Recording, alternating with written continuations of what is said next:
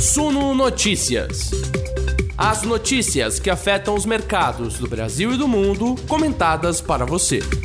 Olá, investidores, sejam todos muito bem-vindos à nossa conversa de todos os dias, das 19 horas são 19 horas em ponto para quem nos assiste ao vivo pelo YouTube. Obrigado a todos que estão nos assistindo aqui agora. Já chega sentando no like, pelo amor de Deus, hein? Obrigado a todos que nos ouvem também pelas plataformas de podcast. O caminho é o mesmo, é like do lado, seguir nosso perfil do outro. Sexta-feira 13, mas olha, apesar de uma sexta-feira 13, o dia foi bem bom para os ativos, tá? O Ibovespa terminou o dia numa alta de 1,17%, acumulando ganhos de 1,7% nesta semana. A moeda americana caiu forte, hoje acumulando perdas também nesta semana. Assim, o Ibovespa engatou a sua terceira alta consecutiva, acumulou ganhos não só na semana, mas voltou para o positivo no ano também, tá? Mais notícias que vamos falar hoje: Banco Inter sacramentou a decisão de migrar para Nova York. Eles querem fechar o capital da empresa aqui no Brasil e abrir lá na Nasdaq. Mas o que acontece com quem tem as ações, com quem tem as units do Banco Inter?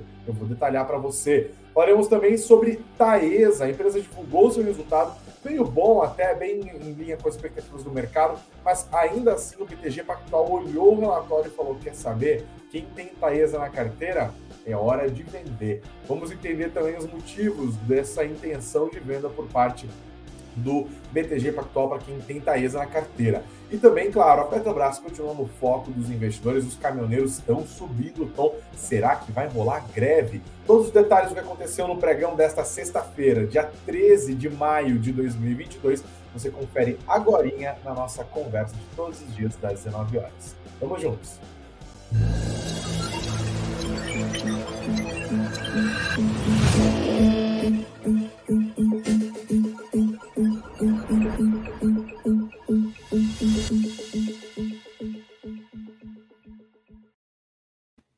Começamos a nossa conversa de hoje falando sobre o Ibovespa, que, como eu disse, engatou a terceira alta consecutiva. Hoje subiu 1,17%, ontem subiu 1,24%, anteontem subiu 1,25% e no final das contas fechou a semana nos 106.924 pontos. Isso fez com que nesta semana o índice de referência da B3 avançasse 1,70% e também colocou o Ibovespa no positivo em 2022 Terminamos a semana com ganhos até aqui, desde o primeiro pregão, lá no dia 3 de janeiro, de 2,01%. Uma recuperação leve em relação ao que a gente tem, tem visto nas últimas semanas. Desde a última semana de março, o Ibovespa não terminava uma semana no positivo, né? Porque, inclusive, o mês de abril, todas as semanas ali foram péssimas. Encaramos quatro semanas seguidas de perda, um mês com um acúmulo de perdas de 10%. Pelo menos agora a coisa está dando uma pequena aliviada. O dia foi de ajustes nos mercados e as bolsas americanas também subiram hoje, tá? O dólar acabou caindo 1,61%, que acaba mostrando, inclusive, o maior apetite por risco dos investidores nessa sexta-feira, que ajudou as bolsas americanas. Aqui a queda de 1,61% colocou o dólar aos R$ 5,05, R$ 5,0575 na cotação completa. Na semana, o dólar perdeu 0,35% do seu valor ante o real. Hoje, o IFIX também teve uma bela de uma recuperação. Depois de sucessivas quedas, o índice dos fundos imobiliários da B3 avançou 0,58% e encerrou a semana nos 2.772 pontos. O dia, como eu disse, foi de recuperação global. Isso acabou ajudando a Bolsa Brasileira, tá? Isso não quer dizer que os riscos que levaram abaixo os principais índices acionários do mundo nas últimas semanas foram embora. Não. Os investidores continuam olhando para a inflação, que está muito alta. A partir da inflação, olham o que vai acontecer com os juros nos Estados Unidos, também na Europa, também no Reino Unido, ao redor do planeta de maneira geral e, claro, aqui no Brasil também, tá? A inflação vai preocupando e os juros que devem subir para controlar a inflação preocupam também, por sua vez, impactam os preços das ações e também temos a preocupação com a China, né? A desaceleração econômica da China é real, já está sendo vista nos principais indicadores macroeconômicos, mas nos últimos momentos deu lugar a um pouquinho mais de otimismo com a expectativa de uma flexibilização dos lockdowns que estão em andamento agora, especialmente esse severo que está rolando em Xangai. Né? Tem a expectativa de que com a flexibilização desses lockdowns, as fábricas voltem a funcionar e a economia chinesa volte a caminhar um pouco mais forte, até porque também tem incentivo vindo do próprio governo chinês com crédito barato e do Banco Central chinês também com juros mais em conta. Né? Essas promessas de que o governo chinês está comprometido a fazer com que o, a meta de crescimento seja cumprida acaba gerando um pouco mais de otimismo no mercado, mas é aquela história, né? A gente vê uma melhora no clima um dia, no outro dia uma bela de uma piora, o cenário ainda é de bastante volatilidade, tá? Então não dá para dizer que o jogo está ganhando, tá ganho, que a situação virou e tal, não dá para dizer. Provavelmente a gente vai chegar na semana que vem com muita volatilidade. Tem muito investidor que aproveita na sexta-feira até para fazer realização de lucros em várias empresas aqui do nosso Ibovespa, para não passar o final de semana comprado aqui, dado todo o cenário de instabilidades, até porque aqui nós também temos instabilidades quando a gente está falando de cenário fiscal frágil e também de política, especialmente no ano eleitoral. Mas hoje o Nasdaq se recuperou bastante, tá? O índice da Nasdaq, da bolsa, né? Avanço de 3,82%, mas na semana, perdas. Você vê que o Ibovespa conseguiu se dar bem, né? 2,8% de queda para a Nasdaq nesta semana. SP500 hoje também teve um dia de recuperação, 2,39% mas na semana caiu 2,40%. O Dow Jones subiu 1,47% nesta sexta-feira e acumulou perdas de 2,14% nos últimos cinco pregões, tá bom? O fluxo ajudou a bolsa brasileira, por isso a gente viu também essa fraqueza do dólar, mas o dia foi de fraqueza do dólar de maneira geral e por isso ele acabou é, caindo com tanta força hoje, acumulou perdas aqui na semana. Essa queda do dólar também acabou impulsionando commodities, especialmente petróleo, o que botou as ações da Petrobras lá no positivo, né? Quando você faz com que os preços das commodities subam e a fraqueza mundial do dólar acaba ajudando isso, né, esse apetite por risco, isso ajuda empresas ligadas a commodities. A nossa bolsa tem muita exposição a commodity e esse cenário ficou todinho montado aqui, tá bom? Assim, a gente dá uma olhada no nosso mapa dos ativos do Status Invest, tá aqui na sua tela para vocês que nos acompanham pelo YouTube e dá para ver, né, de maneira geral, a Petrobras subindo bonitinho aqui, as ações preferenciais malta de 1,3, as ações ordinárias malta bem mais modesta, né, quase estabilidade. O setor bancário hoje teve altas importantes, com efeito de realização de lucros nas ações do Banco do Brasil, depois de altas recentes, e do Santander Brasil também, mas assim, nos dois casos, quedas bem discretas. Agora, Itaú, Itaúsa, Bradesco, BTG Pactual, todas essas ações subiram, tá? Banco Inter, inclusive, uma das maiores altas do dia, uma alta de quase 7%. E a gente já vai falar sobre Banco Inter. Setor de alimentos processados também subiu em bloco, com exceção de novo dos papéis da Minerva, que caíram 0,15%, serviços médicos hospitalar, varejo acabou tendo um respiro hoje também, Americanas, Magazine Luiza, Grupo Soma, Via, Pets, Lojas Renner, todo mundo subindo, madeira e papel hoje, mesmo com a queda do dólar, Suzano e Clabin tiveram altas bem importantes, na casa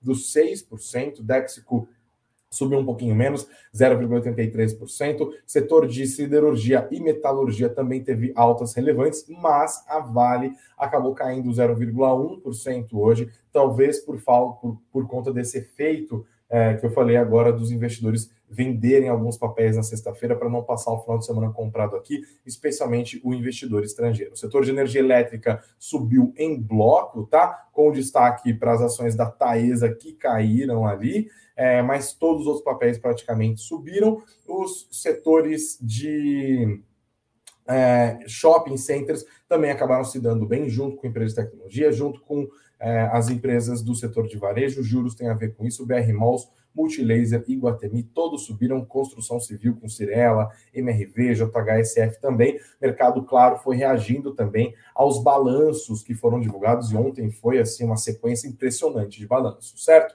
Falei do Banco Inter, que ficou entre as maiores altas do dia. Por que isso está rolando? Óbvio, tem a ver com essa notícia de que o Banco Inter está de férias, não, férias não, está de mudança. Banco Inter está indo para Nasdaq. A decisão foi confirmada e leio aqui a matéria que está no nosso site do nosso querido Eduardo Vargas, nosso repórter, para a gente ficar por dentro de tudo, tá? O que será que acontece com as ações de quem tem Banco Inter é, na carteira, né? Ou quem tem as units do Banco Inter? Bom, primeiras primeiras coisas, né? A gente já havia conversado sobre essa história do Banco Inter fazer migração para os Estados Unidos lá em 2021. Eles iniciaram o processo e depois encerraram o processo porque houve muita retirada né, das ações para quem estava querendo optar por pegar em cash, foi acima do que eles estavam prevendo no começo, cenário complicado, e aí a operação foi suspensa. Agora, eles voltaram a fazer os seus planos aqui e desta vez tiveram inclusive o aval dos seus acionistas.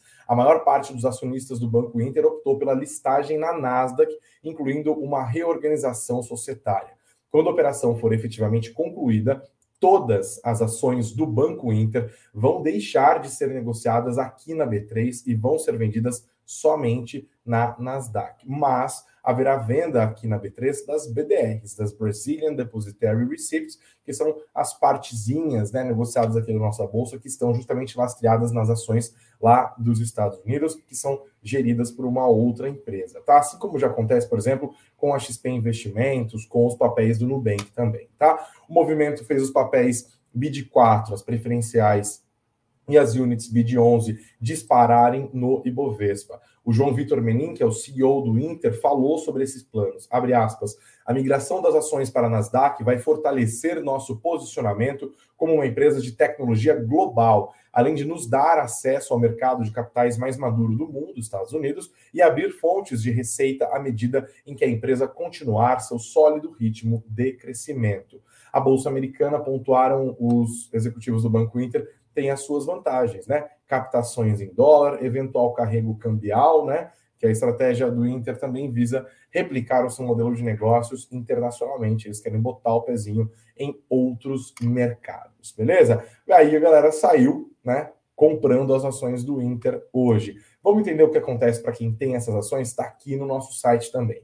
Com a aprovação, todos os acionistas do Banco Inter devam, vão ter que escolher até o dia 20 de maio, fim da semana que vem, entre duas opções. Vamos a elas. Primeira opção: troca de ações que o investidor detém pelo mesmo valor equivalente em BDRs listadas lá na NASA, tá? As BDRs aqui do Brasil, baseadas nas ações classe A listadas na NASA da Inter Co, que é a holding resultante da reorganização societária. Então você pode trocar por BDRs aqui no Brasil ou então você pode sacar essas ações. O investidor vai receber o valor das suas ações na corretora, mas não vão ser os preços atuais de R$ 15,90 é, por unit e de R$ 5,22 por ação ordinária. O Inter explica que o valor da troca das ações foi estabelecido com base na média ponderada dos últimos 30 dias de negociação antes do anúncio. Então, é uma troca de R$ 19,35 por unit. O saque foi disponibilizado para as ações, é, só que, no entanto, essa alternativa dos saques foi disponibilizada somente para quem tem ações sob custódia, tinha ações até o dia 15 de abril de 2022. Quem comprou ações do Banco Inter depois não possui este direito. E a alternativa de sacar o dinheiro, o famoso cash out, vai ter um limite: 1 bilhão e 100 milhões de reais que equivale a 10% do capital circulante do banco. Foi justamente a opção de cash out que inviabilizou essa reorganização societária e a ida do Banco Inter para a Bolsa Americana quando de meses atrás, porque houve uma demanda maior por cash out do que estava previsto. Vamos ver se dessa vez vai acontecer, mas agora nós temos um aval acionário importante aqui. E aí, claro, quero saber para de você que está nos assistindo, que está nos ouvindo, o que, que, você acha dessa estratégia do Banco Inter? Ele faz bem de ir pra, lá para os Estados Unidos? É uma decisão acertada? Inclusive, essa é a enquete que está aqui no nosso canal, tá? Pergunto para vocês: o Banco Inter está acertando ao ir para Nova York? Até o momento, 70% da nossa audiência diz que sim e 30% diz que não. Continuem votando e escrevendo também aqui o que vocês acham sobre isso. Por exemplo, o Diego Fernandes Riquelme está falando que se o Banco Inter optou por colocar suas ações no exterior, vai ser válido se expor à maior economia do mundo. Obrigado, Diego, pela sua opinião aqui, tá? O Jean Carlos está falando que não dá para comparar Nasdaq com o que temos aqui, está acertadíssimo. O Harrison Silva também falando, a B3 está limitando muito o Inter. Já o Rodrigo Kassab diz: investir fora do Brasil para eu ser tributado duas vezes, não caio nessa. Existem aqui boas empresas, tanto para investimentos de longo prazo como para receber dividendos. Obrigado também ao Rodrigo pela sua opinião. O Saulo também está falando que o Inter está até oferecendo cartão internacional e que pediram para ele se cadastrar nessa oferta de cartão. Obrigado também pela sua participação aqui, Saulo. Obrigado a todos que vão deixando os comentários. Óbvio, uma excelente noite para todos vocês aqui. Ronaldo Sheldon já deixou boa noite. O Jonathan, o Wesley Mesquita aqui, sempre de olho no mercado. Vamos. Cadê minha lupinha? Eu sempre perco a lupinha antes do. Oh, Deus do céu. Ah, coloquei o celular em cima da lupinha aí. Eu não vejo mesmo. Tá aqui minha lupinha. Obrigado, pessoal, pela participação, pelos comentários. Boa noite ao Thierry, ao Edilson, ao Lierte, a Janete Bira Rosa, ao Rei Pires. Fazia tempo que não comentava, hein, Rei Pires? A Rosilene Feliciano, o Marcos, o Edilson. Quem mais? O Fábio Kate hoje, todos os dias aqui. De sextou também. Obrigado pela participação de todos vocês. E olha, galera, seguinte. Já somos aqui agora, ó, 15 minutos de live, são mais de 150 pessoas ao vivo. Somos 45.941 inscritos aqui no nosso canal do Sul Notícias. Vamos bater essa meta, vamos chegar em 46 mil, começar o final de semana com 46 mil inscritos. Então, você que está nos assistindo agora e que ainda não se inscreveu, está perdendo tempo. Se inscreva no canal, ative as notificações, assim você fica por dentro de tudo que está rolando no Sul Notícias. Tem conteúdo para vocês no final de semana também. A gente está sempre preparado aqui para deixar você bem informado. Tem muita gente nova chegando, então se inscreva no nosso canal. Tem muita gente que está aqui, inclusive, todos os dias acompanhando e ainda não se inscreveu. Então nos ajude, se inscreva no canal e participe sempre das nossas conversas de todos os dias. Também aproveito para falar, dá uma olhada nos links que estão na descrição da nossa conversa aqui. Para quem quer saber de dividendos, esse é o momento, porque tem o um e-book completo de dividendos aqui, o guia Suno de dividendos, e também você pode descobrir como ter dividendos em dólar. Dá uma olhada no link que está na descrição do nosso vídeo, está na descrição do nosso podcast e também está aqui na nossa conversa, beleza? Seguimos, tem mais notícia? Ux, tem muito mais notícia, meu Deus do céu. Volto a compartilhar a tela. Falamos de Banco Inter, virando a página, vamos para Taesa.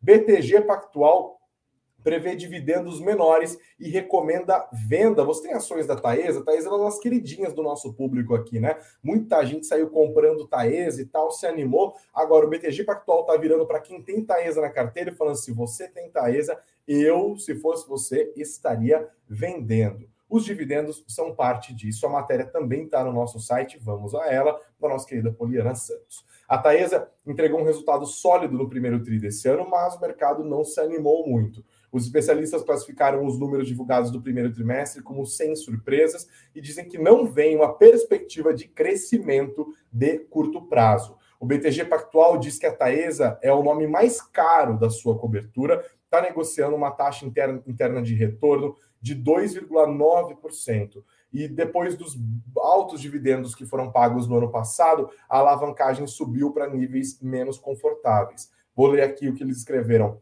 com um balanço mais alongado e lucros normalizados, esperamos que a empresa entregue dividendos mais baixos e leve a uma correção adicional em algum momento.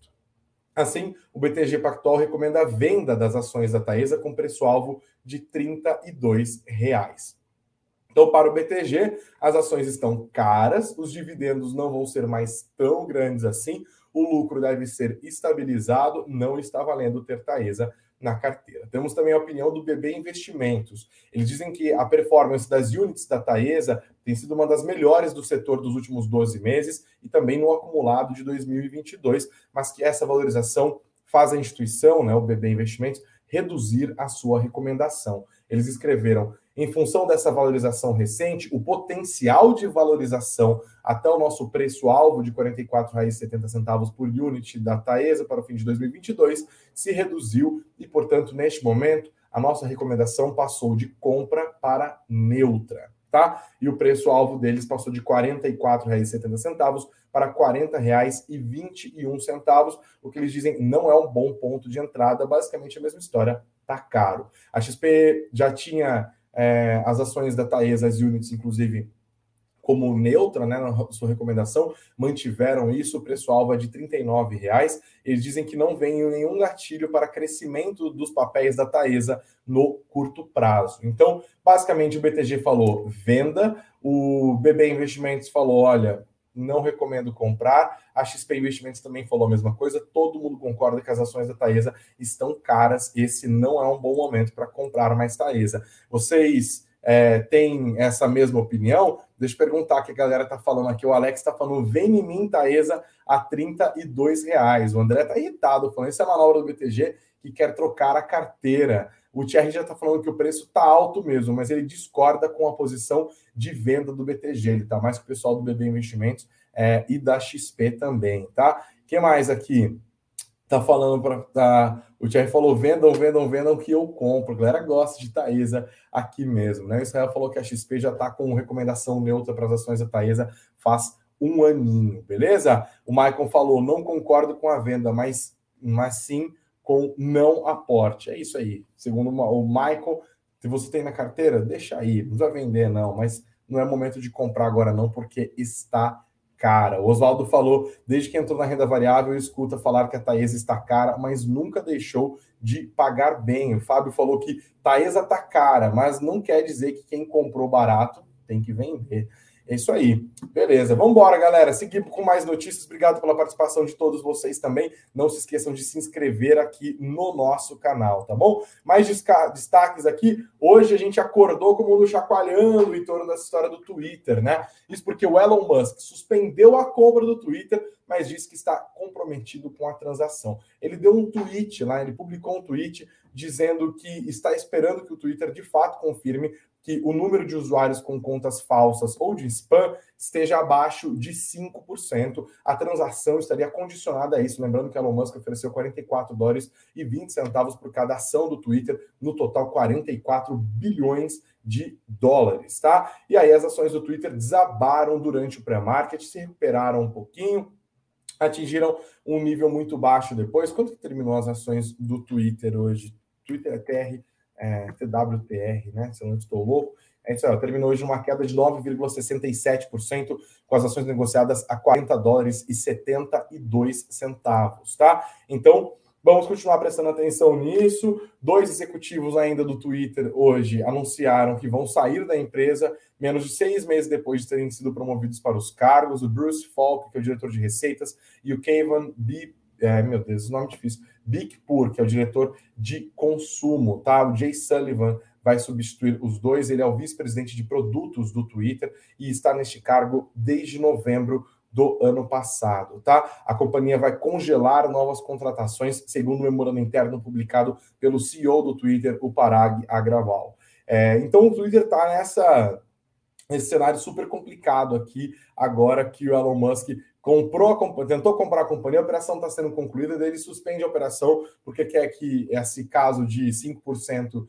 de contas falsas em spam seja verificado, ironicamente, usar esse verbo falando de Twitter é até engraçado, então está mais no foco do mercado de maneira geral. Tá? E agora dois executivos caíram também, a empresa congelando contratações, a situação está grave para quem tem é, ações do Twitter, né? Será que vai sair? Será que o Elon Musk se arrependeu? É o que eu fico pensando também. Será que ele se arrependeu dessa história? Será que ele não quer vender as ações da Tesla para pagar metade da compra do Twitter? Porque ele falou que ele ia bancar parte disso, né? Continuaremos, obviamente, acompanhando tudo bem de lupinha aqui perto do seis também, beleza?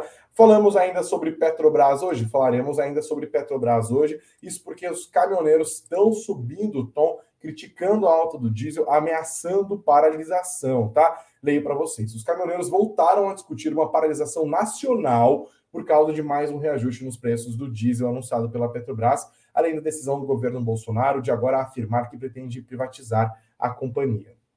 Vídeos de caminhoneiros viralizaram no TikTok e os trabalhadores aparecem em postos abastecendo os tanques dos combustíveis, ele, dos tanques dos, dos carros, né, dos caminhões. Em um desses vídeos, um caminhoneiro registra que o valor total na bomba ultrapassa R$ 5.500 para armazenar, armazenar pouco mais de 600 litros de combustíveis. O litro na região de Barreiras, na Bahia, é vendido a R$ 8,24. Ele diz: não tem condições, vou ter que fazer um outro abastecimento ainda para chegar no Mato Grosso. O frete foi 11 mil reais. Não tem condições. Os caminhões vão parar. É pane seca nas rodovias. A gente não sabe se isso vai acontecer, mas é bom lembrar, a Petrobras anunciou nessa semana uma alta de 8,87% no preço do diesel, isso impacta em 40 centavos o litro que é vendido às refinarias, e esse papo de greve de caminhoneiro continua no radar dos investidores. Logo depois que a Petrobras anunciou isso, você deve se lembrar, o ministro de Minas e Energia, Bento Albuquerque, acabou saindo do cargo, segundo o presidente Bolsonaro, ele pediu, né, depois de uma conversa ali com o presidente, aquela coisa que a gente já sabe, né? Pediu daquele jeito. É, e agora temos um outro ministro de Minas e Energia, o Adolfo Saxida, que era secretário especial do Paulo Guedes, Ministério da Economia. Ele é um dos braços direito e ele assumiu o cargo falando em privatização da Petrobras, tá? Inclusive fez uma coletiva de imprensa ao lado do Paulo Guedes, entregou um pedido de estudo e é aquela história, né? A gente já viu um bilhão de pedidos de estudo e também fica confuso, porque se o governo, que é acionista majoritário, não consegue criar ou alteração na política de preços da empresa ou uma política pública com os dividendos, com os royalties e com os impostos bilionários, na casa dos centenas de bilhões de reais todos os anos, para evitar o impacto da alta nos preços dos combustíveis, privatizar vai ajudar em quê exatamente? E claro, também existem modelos de privatização, né? Porque se você vender tudo para um agente privado, não adianta nada. O Brasil tem essa péssima tradição de fazer privatização é, vendendo o pacotão inteiro. Então, você tem uma empresa que é um monopólio público e ele passa a ser um monopólio privado. Não adianta nada, né? A ideia, justamente, que interessa à discussão sobre privatização da Petrobras, do ponto de vista da eficiência do mercado, do interesse do consumidor, inclusive, é o princípio básico do mercado livre, que é livre concorrência. Se você privatiza tudo e coloca tudo na mão de um agente econômico só, não adianta nada. E outra, vamos ser honestos, né, gente? Estamos aqui no dia 13 de abril, você acha que vai ter privatização? Ah, 13 de abril, nada, 13 de maio, né? Vai ter privatização no ano eleitoral, com a eleição já batendo na porta aqui, nem a pau, né? Então, é aquela história toda que parece mais uma justificativa para, ah, não tenho culpa, não tem nada que eu possa fazer e tal, e tem coisas, assim, que o governo pode fazer. A expectativa, como brasileiros e como investidores, que o governo mate no peito e fale: não, eu quero resolver essa história, né? Mas não foi isso que está acontecendo até aqui, e aí fica nessa história de privatização para lá, privatização para cá, e a situação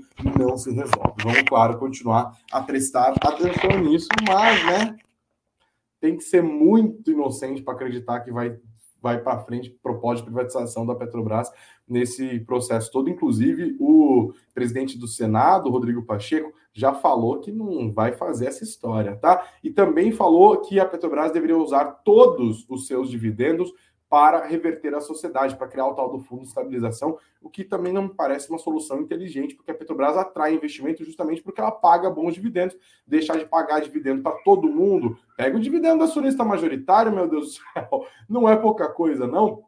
E de novo, mais royalties, mais. É mais royalties, impostos e tal. Ah, pelo amor de Deus, né, gente? Preguiça de fazer um negócio bem feito. A Petrobras no meio disso, presidente gritando dali, demitindo gente daqui e tal, e nada se resolve, tá bom? Bom, lembrando que o presidente Jair Bolsonaro disse que iria à justiça para obrigar a Petrobras a reduzir os combustíveis e hoje a Advocacia Geral da União entrou ao, num pedido no STF pedindo a derrubada, e aqui é muito de sigla, vou tentar explicar para vocês, tá? A AGU pediu que o STF derrube uma decisão do CONFAS sobre o ICMS do diesel. Vamos por partes. Para quem se perdeu nessa história institucional toda. A AGU, a Advocacia Geral da União, certo? Ele é o advogado do governo.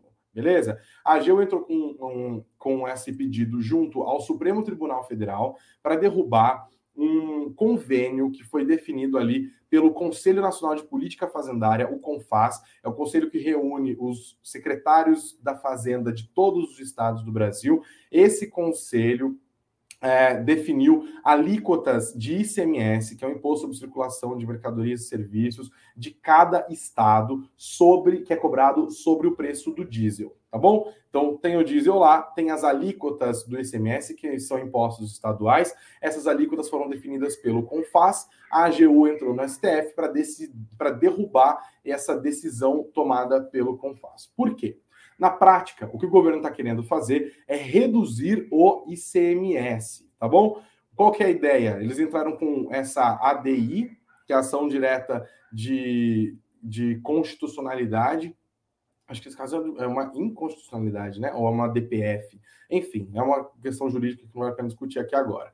O que, que, é esse tal desse convênio firmado? O convênio ICMS número 16. Ele foi publicado no mês de março e ele definiu uma alíquota máxima para os estados. Mas foi só isso? Não. Ele também estabeleceu para cada estado um fator de equalização, um fator matemático mesmo, o que levou a alíquotas de ICMS sobre os preços do diesel diferenciadas para cada um dos entes da União.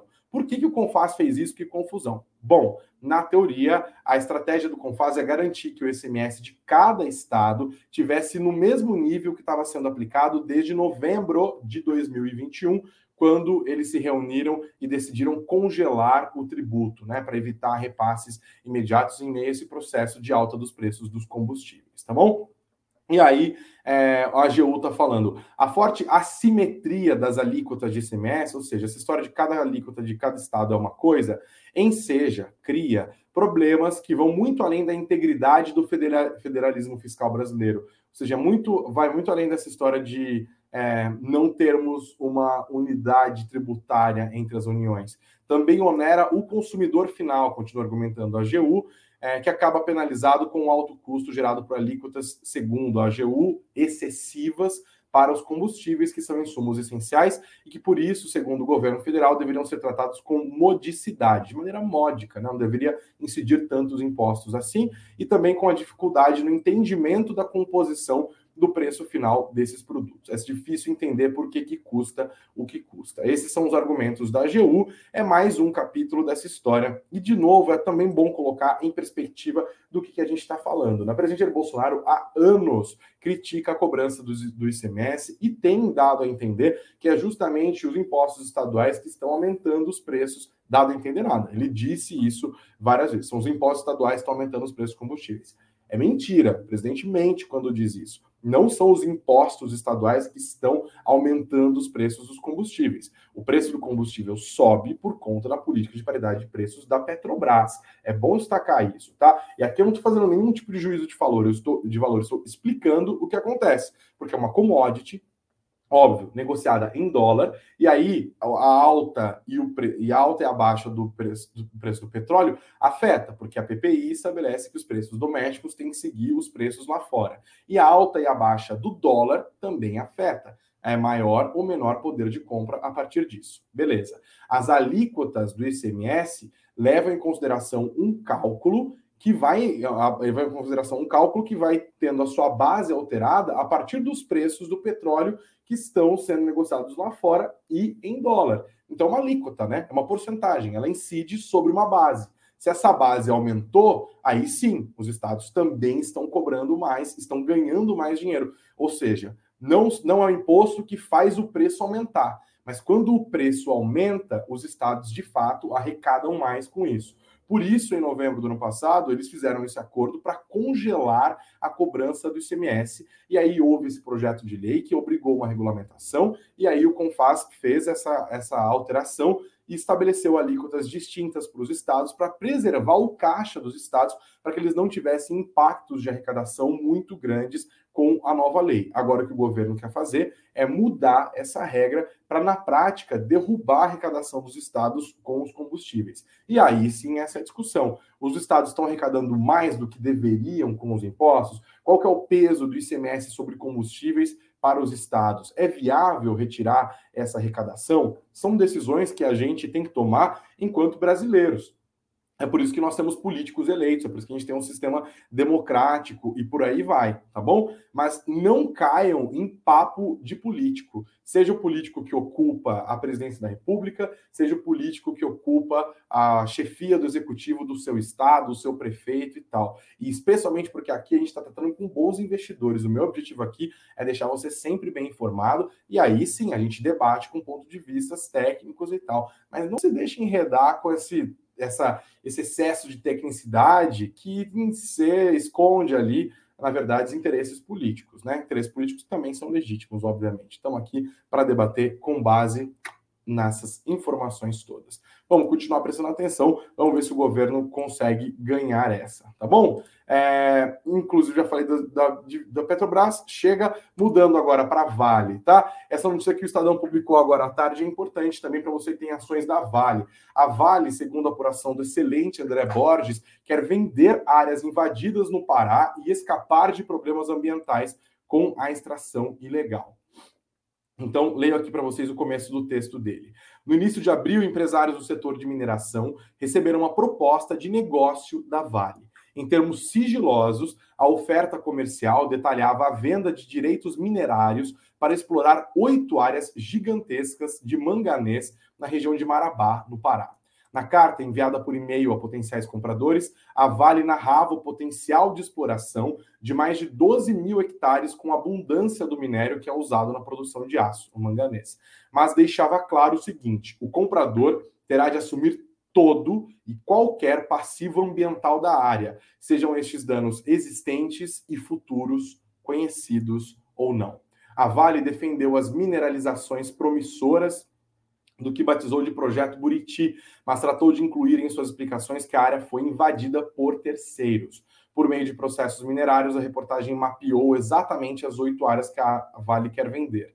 Imagens dessas áreas, obtidas via satélite, mostram que, apesar da Vale nunca as ter explorado, mantendo apenas só a exclusividade do direito de exploração, a retirada ilegal do manganês é intensa. São atividades industriais. É... Eita, o texto está rodando aqui.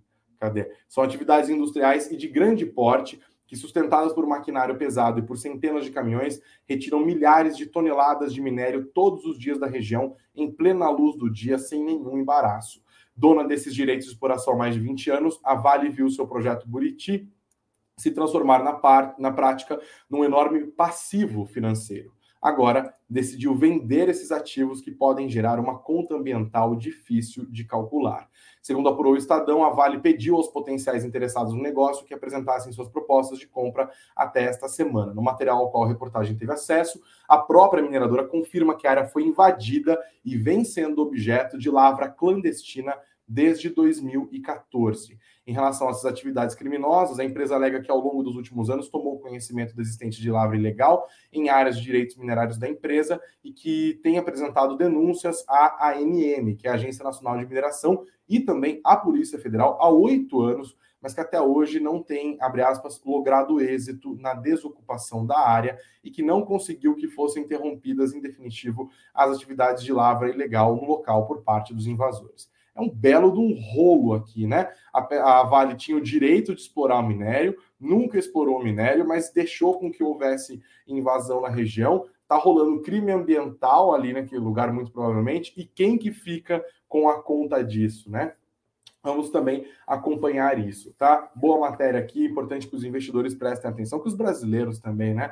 É importante que haja atividade de extração mineral e os interesses disso econômicos têm que ser preservados em consonância com os interesses ambientais, né? Especialmente quando a gente está falando da Amazônia tão devastada, especialmente nos últimos meses, como nós temos acompanhado nos números, tá? Vamos ver como que a Vale vai responder a isso. Mais destaques hoje ainda, galera. A B3, aqui a gente vai para o finzinho da nossa conversa, vai lançar na segunda-feira, isso é bem legal, um índice de ações focado em agronegócio. Olha que legal. É, no momento em que esse setor justamente ganha relevância no mercado de capitais brasileiro, com a alta dos preços das commodities e após uma safra de IPOs do segmento dos últimos anos. O índice Agro Free Float Setorial ou IAGRO B3. Serão 32 papéis. O maior peso dessa carteira teórica vai ser da JBS, que vai pesar 7,4 ali, tá bom? Segundo o Luiz Condic, que é o diretor executivo de produtos listados e dados da B3,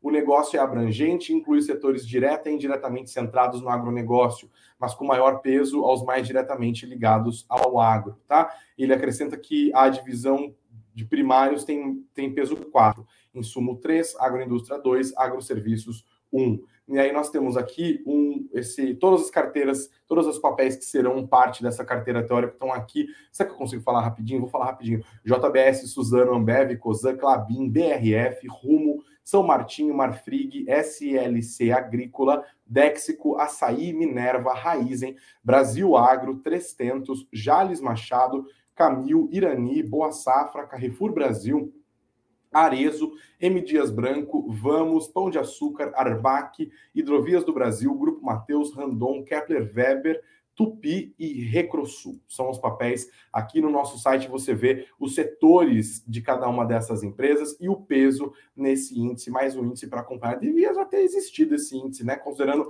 a nossa potência, o fato de sermos uma potência agroexportadora aqui, né? Temos que prestar atenção nisso também.